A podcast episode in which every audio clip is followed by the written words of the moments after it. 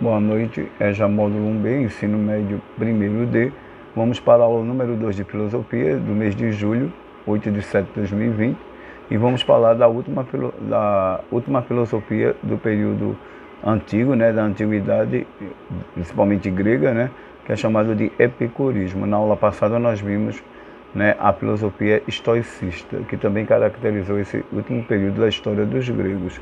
Então, o epicurismo foi uma corrente filosófica né, criada pelo filósofo grego Epicuro, que ficou conhecido como o profeta do prazer e da amizade. A filosofia epicurista foi divulgada por seus seguidores, entre eles se destaca Lucrécio, que foi um grande poeta latino. O que seria o epicurismo? Na física, a principal característica do epicurismo é o atomismo. Na moral, a identificação do bem soberano como prazer que há de ser encontrado na prática da virtude e na cultura do espírito. A doutrina do, de Epicuro substitui o bem pelo prazer e o mal pela dor. A felicidade consiste em assegurar-se com o máximo de prazer e o mínimo de dores por meio da saúde do corpo e do espírito. Esse conceito é difundido por Epicuro, que está enraizado nessa corrente do bel prazer, que é chamado de hedonismo, e teve uma influência muito grande nos primeiros anos né, da Idade Moderna, principalmente na Itália, ou seja, deu origem a uma doutrina filosófica e moral que tem como base o prazer, modo de obtenção da felicidade humana.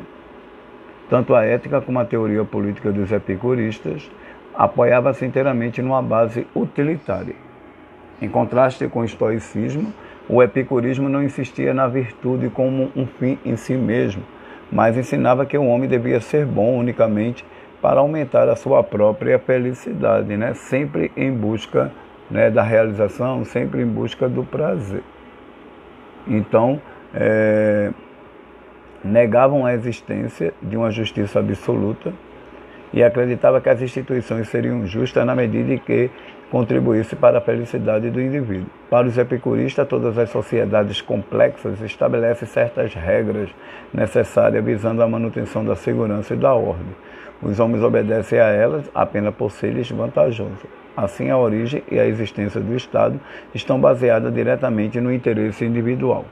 De modo geral, né, esse filósofo Epicuro, ele não atribuía grande importância nem na vida política nem na social Considerava o Estado como uma mera conveniência e aconselhava o homem, bem avisado, a que não participasse da vida pública né, do seu país ou da sua cidade. É, diversamente do cinismo, ele propunha ao homem o abandono da civilização e o retorno à natureza. Sua concepção de, de mais felicidade ou mais feliz das existências era essencialmente passiva e indiferente. Por fim, para os epicuristas, os homens sábios perceberá que não pode estipar os males do mundo, por mais exaustivo e sagazes que sejam seus esforços.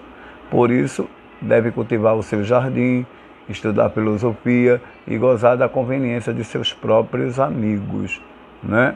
do mesmo temperamento. Para quem não sabe, essa filosofia ela pairou durante muito tempo na época do Império Romano. Acredita que os romanos, no auge né, do, do imperialismo, na, na época em que Roma atingiu a dimensão de império, a maior parte dos é, imperadores romanos e a elite romana né, a, herdou né, esse tipo de filosofia dos, dos antigos gregos.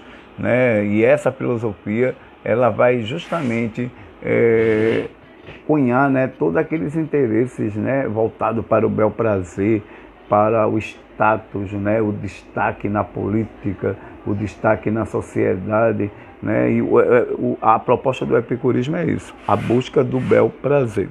Vocês têm aí um exercício né, no formato Google Forms, onde vocês irão responder, colocar o nome, né, é, identificar a turma, né, sempre marcando, ler o, o, o contexto que eu já expliquei e nesse contexto aí vocês fazem o exercício e embaixo vocês clicam em enviar, aonde esse material irá ser, vai ser retornado para que eu corrija.